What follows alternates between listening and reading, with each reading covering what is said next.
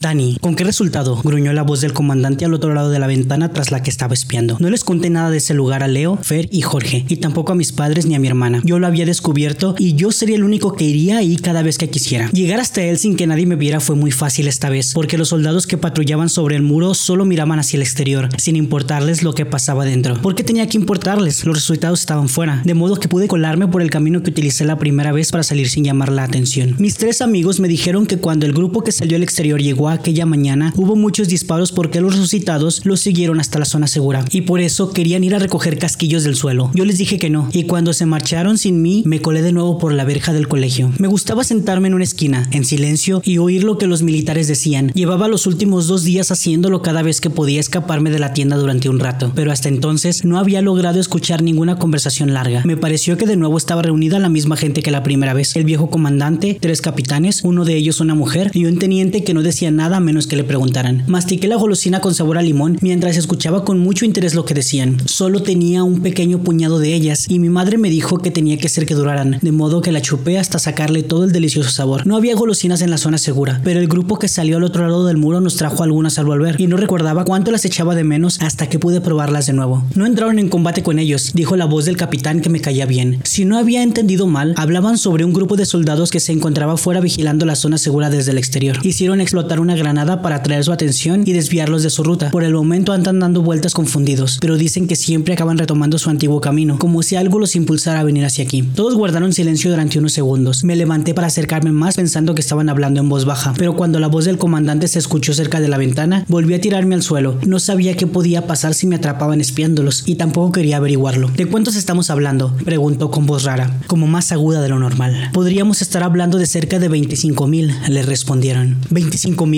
Exaltado. Apenas tenemos 500 hombres protegiendo este lugar. ¿Cómo vamos a detener a 25.000 reanimados? Cada hombre tendría que matar a 50 para acabar con ellos. Cada hombre tendría que matar a 50 y sobrevivir, matizó la capitana. Esos 25.000 no llegan a ser ni una cuarta parte de todos los que calculamos que hay en la ciudad en este momento. ¿Cuánto tiempo tenemos? ¿Dónde se encuentran exactamente? Exigió saber. En la glorieta que une Juan Carlos I con la ronda de Levante, respondió de inmediato el tercer capitán. Creemos que se encontraron ahí siguiendo los caminos que abrimos en las avenidas para que pasaran nuestros vehículos. Intentaron dirigirlos hacia la autovía del Mediterráneo con la intención de llevarlos hacia el sur y que se dispersaran entre las calles, pero las últimas noticias son que casi han llegado a la plaza de Juan 23, siguiendo a la ronda de Levante, añadió el primero. Uno de ellos soltó una carcajada, aunque no parecía que lo que estaban diciendo le hiciera gracia. No me extraña que la unidad que mandamos hacia ahí en busca del convoy desapareciera también. Tal vez no vengan hacia nosotros, sugirió la capitana que siempre hablaba con un tono frío que helaba la sangre. Si siguen por la ronda de Levante pasarán de largo y bajarán hasta primero de mayo Escuché el sonido de un papel moviéndose. Estaba seguro de que se trataba de un mapa. Los lugares que decían eran calles de la ciudad, algunas de las cuales incluso conocía. Había pasado mil veces por la ronda de Levante cuando Sandra estuvo en el hospital y mi padre nos llevaba a verla. La capitana Olivares tiene razón, dijo el tercer hombre. Resultaba que el apellido de la mujer era Olivares. Hasta entonces solo había averiguado que uno de los capitanes, el que le había dado la razón, pero que también era el que menos hablaba de todos, se llamaba Sandoval. Podría ser, pero no sabemos qué los impulsa a viajar en esa dirección. Si se desvían, si se desvían, Miren la avenida de la fama, señaló el comandante con brusquedad. Cuando pasen por ahí los tendremos a tan solo 400 metros de nuestro flanco más amplio y mientras estén bajando por primero de mayo estarán aún más cerca. Nos escucharán, es seguro y entonces ten la certeza de que se desviarán. Podemos dar órdenes de no abrir fuego, propuso Olivares. Unos cuantos reanimados pegándose contra el muro durante un par de días no van a causar ningún daño. Mientras tanto, todos los demás seguirán su camino y si bajan y atraviesan el puente podemos volarlo por los aires, atrapándolos al otro lado del río. Con eso nos quitaríamos de encima de un plumazo casi la mitad de los reanimados de esta parte de la ciudad, dijo el capitán Sandoval. ¿Y los civiles? exclamó el comandante. Son miles y hacen ruidos. ¿Por qué crees que todo reanimado que se acerca a menos de un kilómetro termina encontrándonos? ¿Por qué creen que tenemos las puertas llenas de cadáveres pudriéndose? El ruido los atrae. Y yo he estado ahí afuera, señores, y sé que el griterío de la gente se escucha desde bien lejos, y más en una ciudad que por lo demás permanece en completo silencio. Todos volvieron a callarse durante varios segundos. Entonces tenemos que asumir que probablemente tengamos que enfrentarnos a todos ellos, dijo la Mantener a los civiles en silencio es imposible. De armamento vamos bien. Podremos con 25.000 sin que haya problemas de munición. Eso está bien, pero nos siguen faltando hombres, gruñó el comandante. Tendremos que cubrir hasta el último centímetro de esa parte del muro, pero el resto tampoco puede descuidarse. Aunque pusiéramos a todos los soldados que tenemos al mismo tiempo, ignorando los turnos, podrían no ser suficientes. Lo serán, aseguró el último capitán que me quedaba por identificar. Precisamente el que más me agradaba. Una fuerza de 25.000 reanimados podría acabar traspasando el muro, aunque tengan que trepar por los cadáveres de sus semejantes viajantes que se vayan acolpando conforme los matemos. Lo atravesarán. Si no tenemos una fuerza de contención mayor, acabarán entrando. Utilicemos a los civiles, sugirió Olivares. Tenemos unos 90 civiles capaces de utilizar armas y con la disciplina necesaria para que nos sean útiles. Sería 90 tiradores más. ¿Civiles? replicó el comandante inseguro. No sé, los mandamos al exterior y la cosa fue bien. Esto es aún más fácil, repuso el capitán Sandoval. Sí, tienen el adiestramiento necesario por cuerpos civiles y la disciplina. Lo de que son bastante disciplinados para ir armados lo ha dicho ella, protestó el comandante. Y yo no estoy tan seguro. No sabemos qué pasó ahí fuera. Lograron traer un camión con suministros, sí, pero uno de ellos murió en circunstancias sospechosas. Si resulta que no son tan capaces como dicen, las consecuencias podrían ser catastróficas. Les recuerdo que en Alicante ni los tenientes, ni los capitanes y tampoco los comandantes se salvaron cuando los reanimados entraron. No olviden eso. Creo que tenemos un plan mejor, mi comandante, confesó el capitán anónimo. Se escuchó un suspiro. Hubiera jurado que del propio comandante. De todos ellos, él era el único que de vez en cuando soltaba un bufido, gruñía o protestaba. Los demás mantenían silencio siempre, hasta el punto de que si no hablaban, no era capaz de saber si seguían ahí. De acuerdo, comience con los reclutamientos, capitana, accedió por fin. Será mejor que esto funcione, señores. De lo contrario, estaremos tan acabados como las otras no seguras. Nos pondremos con ello inmediatamente, dijo Olivares con sequedad, y un momento después se escuchó una puerta cerrándose. ¿Se había marchado del aula? ¿Cómo lo ve Alcaraz? preguntó el comandante. Por fin tenía su nombre, se llamaba Alcaraz. Debía ser su apellido, claro. Igual que a los demás, no los llamaban por su nombre de pila. Bastante mal, contestó él sin ningún tapujo. Le confieso que, si hubiera podido elegir, habría preferido que me destinaran a Alicante, y ya ve cómo acabaron ahí. Era una ciudad con forma más alargada. Los reanimados de los extremos de la ciudad tendrían que recorrer mucha más distancia para llegar a la zona segura. Murcia es más redondeada. Desplazarse a cualquier punto de la ciudad conlleva moverse una distancia mucho menor. Pensaba que el río nos protegería, pero al no haber destruido todos los puentes, no me lo recuerde, bramó el comandante, ese maldito de Márquez. Lo único que tenía que hacer era volar los puentes del oeste de aquí, y no pudo ni demoler el puente viejo antes de que los destrozaran. Si estuviera aquí ahora mismo, le metería una bala entre los ojos. Puede que se vea obligado a hacerlo, comandante. Es posible que se encuentre entre la luz de muertos que se nos viene encima. El comandante se limitó a gruñir como respuesta. Antes de terminar, teniente, ¿alguna noticia del extranjero? Le preguntó al único teniente que había, siempre silencioso mientras sus superiores hablaban. Solo la señal de emergencia del satélite, mi comandante. Si nadie controlándolo, va a la deriva. Ninguna señal humana, como siempre. Sin decir más, todos comenzaron a abandonar la sala, y esa fue la señal para irme yo también. Me comí la penúltima golosina que me quedaba, y me guardé la restante en el bolsillo. Luego tuve que esperar agazapado a que un soldado que patrullaba sobre el muro pasara de largo, y entonces me metí de nuevo en el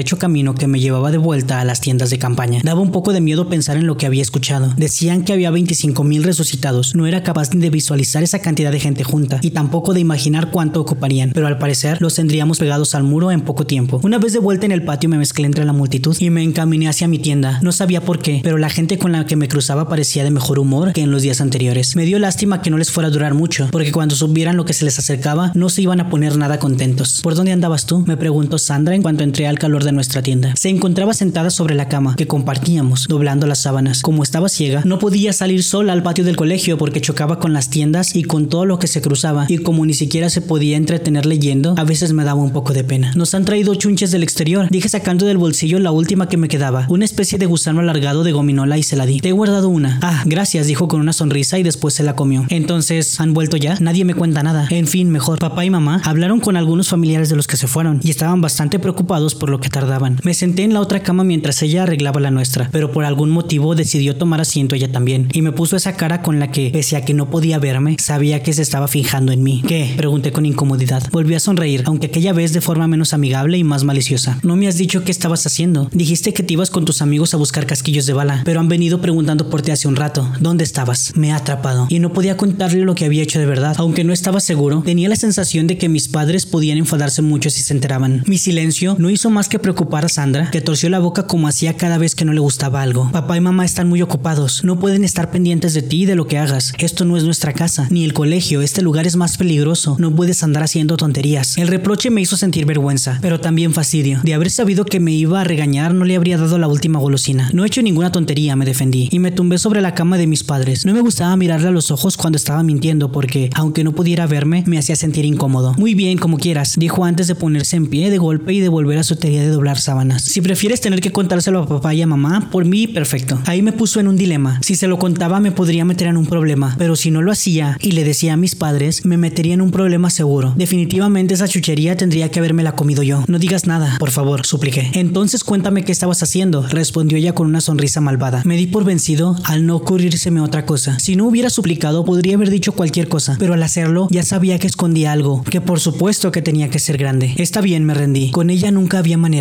El otro día encontré un hueco entre la valla y el muro por donde puedo colarme dentro del colegio. He escuchado a los jefes de los soldados hablando. Había varios capitanes, un teniente y un comandante, que creo que es el que más manda de todos aquí. Al principio se quedó muda, igual que los militares a los que espiaba se quedaban mudos cuando no sabían qué decir, pero al final terminó soltando una carcajada. ¿Me estás bromeando o qué? Por lo visto le parecía muy gracioso, aunque yo no sabía qué tenía de increíble lo que decía. Es verdad, protesté. Sabía que la zona de asegura de Alicante había caído antes que nadie, antes que papá y mamá, incluso ya que iban a enviar grupos fuera por comida. También sé que uno de los que salió está muerto. Como seguía riéndose al final me enfadé. Primero quería que le contara lo que había hecho, y cuando por fin lo hacía no se lo creía. Pues no te va a gustar lo que he oído hace un momento, exclamé cruzándome de brazos. Esas palabras debieron hacerle entrar en razón, porque la sonrisa se le fue borrando de la cara. Pero, ¿me estás hablando en serio, ingirió? Se acerca un grupo de 25 mil resucitados y nos van a atacar porque hacemos mucho ruido. Le dije sin poder contenerme. Nada más hacerlo me sentí muy a gusto, como si me hubiera quitado un peso de encima, de modo que seguía hablando. Dicen que los soldados que hay no son suficientes y que van a reclutar civiles. Sabía que civiles era como el ejército nos llamaba a nosotros, aunque no sabía qué significaba exactamente la palabra. También nos llamaban refugiados, lo cual sí tenía sentido porque nos estábamos refugiando de los resucitados. ¿En serio? repitió pero ya sin burlarse. ¿Cómo vas a haber escuchado? Desde la ventana, le expliqué una vez más. Hay un pequeño patio en la parte trasera del colegio. Ahí se puede escuchar lo que dicen. Creo que están en la sala de profesores, pero no estoy seguro. Mis padres entraron a la tienda en ese mismo instante, interrumpiendo la conversación. Sandra tenía una cara de estupefacción que habría llamado su atención,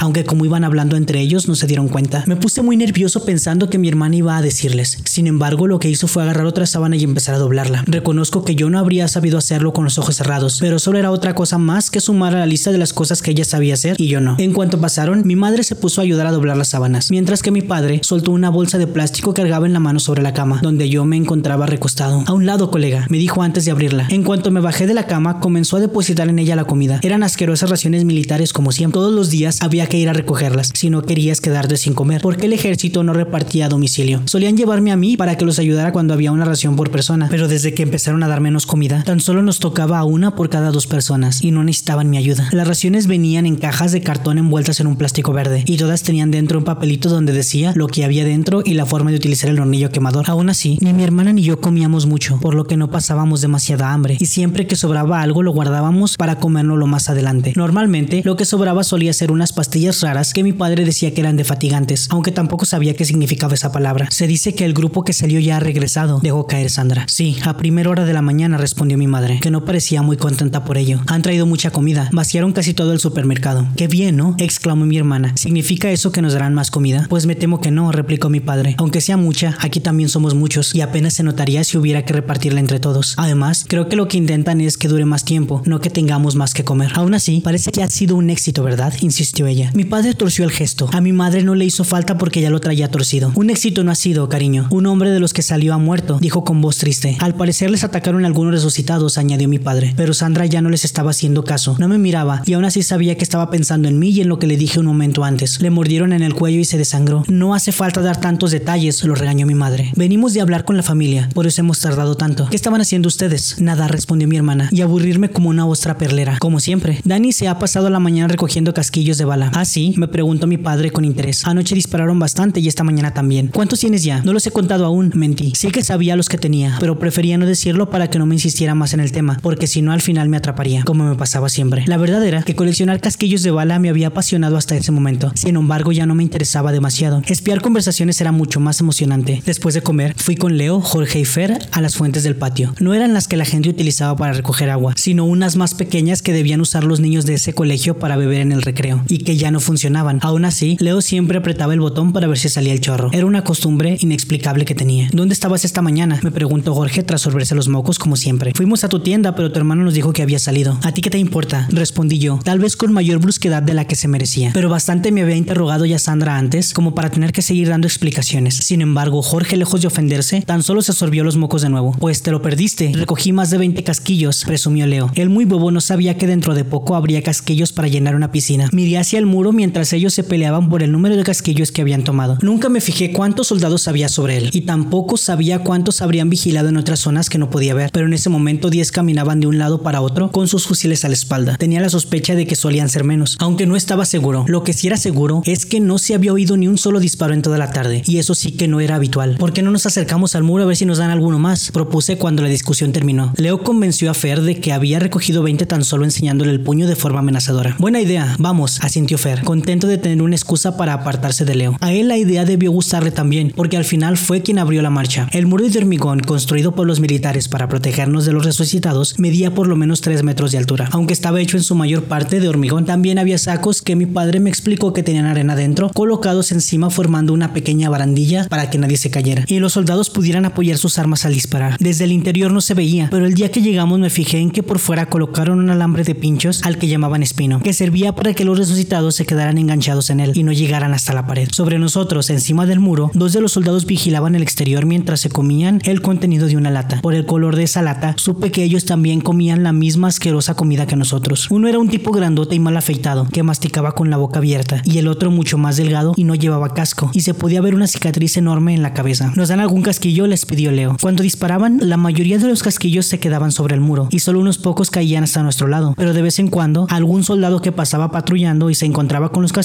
ahí tirados, no los echaba de una patada si se lo pedíamos. No hay casquillos, niños, váyanse a jugar, respondió el grande que pese a su apariencia parecía bastante amable. Vamos, por favor, suplicó Jorge dando saltitos. Que no hay, niño, no seas pesado. Le espetó el otro con un bufido y una mirada amenazadora. Jorge, que era un cobarde, dejó de saltar y puso tal cara de pasmo que parecía que hubiera visto un fantasma. ¿Es porque no han disparado a nadie en toda la tarde? Les pregunté, a lo que los dos soldados me miraron con un gesto muy serio. Sí, es por eso, confesó el grande. Si no hay disparos, no hay casquillos. Lo siento, amigos. ¿Y por qué no le disparan algo? insistió Leo. Ya sabía por qué, pero no dije nada. Últimamente parecía que lo sabía todo y no podía contárselo a nadie, menos a mi hermana, claro. Y a ella le costaba creérselo. ¿Es que ya no hay resucitados? Sí que hay, comenzó a decir el grande, pero el otro interrumpió. Niño, ¿por qué no te vas a molestar a tu padre? Aunque yo sabía que Fer y Jorge estaban a punto de orinarse encima y ya habrían salido corriendo si de ellos dependiera, Leo fulminó con la mirada al soldado de una forma que hasta daba miedo. Mi padre está muerto, le mordió un resucitado y se murió. Ahora son ellos los que tienen que morir. Dispárenles, les ordenó. El soldado de la cicatriz fue a replicar algo, pero el otro lo agarró del brazo y lo detuvo. Yo, sin embargo, me fijé en Leo, estaba realmente enojado, no como cuando le llevábamos la contraria, sino de una forma hasta dolorosa. Parecía a punto de ponerse a llorar. No hay resucitados, amigo, nos dijo el grandote. Váyanse a jugar. Leo se dio la vuelta y se marchó enojado dando grandes zancadas. Los demás luchamos para seguirle el paso, y ninguno de nosotros se atrevió a abrir la boca. Tenía lágrimas recorriéndole la mejilla, pero tampoco estábamos tan locos para decirlo en voz alta. A nadie le gusta que lo vean llorando. Al final, Leo decidió volver a su tienda con su madre, y los demás se marcharon también a las suyas al no tener nada que hacer. Yo, sin embargo, decidí quedarme un rato más sentado en el suelo, apoyado contra la pared del colegio y mirando hacia la gran pared de hormigón. Quería ver si llegaban más soldados para vigilar, y mientras lo hacía, no dejé de preguntarme a qué altura estarían ya los miles de resucitados que tanto preocupaban al viejo comandante. A lo largo de la media hora que estuve ahí, tan solo llegaron unos soldados para reemplazar a los 10 que montaban guardia. No enviaron más, y ya empezaba a preguntarme si no habría escuchado mal la conversación de esa mañana cuando un grupo de cinco chicos mayores se pararon delante de mí. ¿Qué haces ahí sentado, niño? Me preguntó uno que llevaba una gorra y un bigotillo que le quedaba bastante ridículo. Lo acompañaban cuatro amigos, a los que debía parecerles muy gracioso lo que había dicho porque me miraban y sonreían. Los cinco iban vestidos de chándal y muy sucios, aunque la ropa de todo el mundo en la zona segura estaba muy sucia siempre al no haber agua suficiente para lavar en condiciones. Mi madre solía meter la ropa en un cubo donde echaba jabón y se ponía a frotar, pero para conseguir un cubo de agua normalmente había que hacer una cola de más de dos horas, por lo que podíamos llevar la misma ropa durante días y días antes de lavarla. A mí me daba igual, pero a mis padres al principio los sacaba de quicio. Nada, respondí a los cinco, que parecían matones y comenzaban a darme un poco de miedo. No obstante, me mantuve firme pese a que en el fondo estuviera deseando irme corriendo de ahí. Nada, no tendrás algo de comida, ¿verdad? Quiso saber el de la gorra. Hey, yo conozco a este niño, exclamó uno más delgado con el pelo rapado y un chandal del Real Madrid. Vive a tres tiendas de mí. Tú eres el hermano de la ciega, ¿verdad? ¿Ciega? El de la gorra dejó de mirarme y miró a su compañero con repentino interés. No sale mucho de su tienda, pero está muy buena, dijo sonriendo. Los demás se rieron y yo empecé a enojarme. Cuando notaron de mi enfado, se rieron aún más y el de la gorra se acercó un paso hacia mí. Me puse de pie dispuesto a irme, pero antes de poder hacerlo me sujetó del brazo con fuerza. ¿Es verdad, niño? ¿Está buena tu hermana? Se estaban riendo de mí y se estaban metiendo con Sandra. Me hubiera gustado golpearle en esa cara de besugo que tenía, pero no estaba tan loco como para pelearme con gente mayor. Debería hacerle una visita entonces. ¿Qué te parece, niño? Seguro de que la pobre se siente muy sola y quiere algo de esto. Se llevó la mano a la entrepierna y todos empezaron a reírse con más fuerza todavía. Mientras él se giraba para disfrutar de su momento de gloria, con ese comentario aproveché para soltarme de su agarre y largarme corriendo. No me persiguieron, seguramente porque había mucha gente, y los habrían detenido enseguida, pero yo no paré de correr. Casi me llevo por delante a un grupito de niñas pequeñas que jugaban en la comba, y un hombre que llevaba un cubo metálico lleno de agua en cada mano antes de llegar a mi tienda. Cuando entré, ya resoplaba por el cansancio de la carrera. ¡Ey! ¿Dónde está el fuego? exclamó Sandra alarmada. Estaba ella sola. Mis padres habían vuelto a salir. ¿Y papá y mamá? Pregunté mientras trataba de recuperar el aliento. Asomé la cabeza y miré a ambos lados para ver si el grupito de idiotas me había seguido, pero solo pude ver a la gente de siempre dando vueltas de acá para allá. Uno de ellos decía que vivía cerca de nuestra tienda. Me hubiera gustado saber cuál. Había tanta cerca de la nuestra que podría ser cualquiera. Se han ido con un par de soldados, ya sabes, lo de siempre. Respondió sin darle importancia, aunque yo sabía que no era lo de siempre. Tenían que estar contándoles lo de los resucitados. ¿Qué otra cosa si no? Era el único tema del que hablaron. Está bien, dije yo y me dirigí a la cama. Todavía estaba nervioso por lo que acababa de pasar y quería acostarme. Me había dicho muchas veces que no me quedara solo, que si me iba con mis amigos fuéramos en grupo, pero no hice caso y casi lo pagó caro. Alguien me contó que a un niño que iba solo le robaron los tenis y a partir de ese momento tuve que ir siempre descalzo porque no tenía otros que ponerse. Yo no tenía nada más que los que llevaba puestos. Si me los hubieran robado me habría pasado lo mismo que a él. Tenemos que hablar de lo de esta mañana, exclamó Sandra de repente. Ya casi me había olvidado de que le conté cómo me dedicaba a escuchar en secreto a los militares y una sospecha hizo que tuviera más miedo que cuando me encontraba con aquellos cinco idiotas. No se lo habrás contado a papá y a mamá, ¿verdad? Le pregunté con pánico. ¿Sería por eso por lo que se fueron con los soldados? A decirles que yo había escuchado todo lo que decían. No era propio de mis padres acusarme, pero si el crimen era bastante grande, seguro lo hacían. No les he dicho nada, me tranquilizó. Aún así, su tono de voz era severo, más severo del que le había escuchado nunca. Casi parecía que era mamá quien hablaba, pero no puedes repetirlo, ¿me entiendes? No puedes colarte y andar escuchando hurtadillas. ¿Y si te descubren? ¿Sabes lo grave que sería eso? No, no lo sabía. De hecho, eso era lo que más me preocupaba de todo. No saber qué tan grave era lo que estaba haciendo y el problema en el que podría meter si alguien me descubría. Me lo tienes que prometer, insistió ella. No me miraba directamente a los ojos porque no podía, pero aún así tuve que apartar la vista de su cara mientras recibía el reproche. Tienes que prometerme que no volverás a colarte por ninguna parte para escuchar nada. Está bien, me rendí. No quería hacerlo. Sin embargo, en el fondo me sentía algo culpable con todo aquello, y con esa promesa tenía una forma de olvidarme del asunto. Iba a echar de menos al capitán Alcaraz, a la fría capitán Olivares e incluso al comandante Protestón, pero cumpliría la promesa. Desde que tuvo el accidente nunca había podido negarle nada a Sandra. Debía ser algún tipo de maldición, te lo prometo. Ella asintió, pero mantuvo el gesto severo. ¿Es verdad lo que dijiste? Preguntó entonces con preocupación. ¿El qué? Lo último que me esperaba después de hacer la promesa es que quisiera seguir hablando del tema. Pensaba que había quedado zanjado. Lo de que se acerquen resucitados, insistió. Dicen que son 25 mil, que vienen por ronda de levante y que el ruido que hacemos los atraerá hacia aquí. Contesté con entusiasmo, pese a que sabía que no debía sentirme así. No podía evitar estar contento porque me creyera y que incluso le interesara. También dicen que solo hay 500 soldados y que puede que no sean suficientes, así que van a poner civiles vigilando. ¿Cómo que civiles vigilando? inquirió asustada. No podía entender cómo de todo lo que le había contado se quedaba con la parte menos interesante. 25 mil resucitados no le parecían suficientes o qué? A lo mejor le pasaba como a mí, que pese a todo lo que dijo el comandante, no me parecían tan peligrosos. Serían muchos, sí, pero no tenían forma de cruzar a través del muro. Una persona no puede romper el hormigón a arañazos. Dijeron que había unos 100 civiles que podían manejar un arma, o lo bastante cualificados para usarlas, no lo recuerdo bien. Como piensan que 500 soldados no serían bastantes, quieren que esos también estén disparando desde el muro. Se llevó una mano a la boca con preocupación, y yo no podía ni imaginarme que la preocupaba tanto, porque era evidente que ella no le iban a poner a disparar a nadie. Antes que una chica ciega me pondrían a mí, o incluso al cobarde de Jorge. Al final, tanta preocupación sin sentido acabó afectándome a mí también. ¿Qué es lo que pasa? Le pregunté. ¿Es que no lo ves, tonto? Respondió ella en un tono un tanto histérico. ¿Civiles cualificados? ¿Es que no sabes lo que significa eso? Siendo sinceros, la respuesta tendría que haberle dado era no sé muy bien. Sabía que los civiles éramos nosotros, y suponía que cualificados quería decir que sabían usar armas, pero tampoco estaba seguro de que esa fuera la palabra que utilizaron. ¿Era disciplinados tal vez? Al final preferí no decir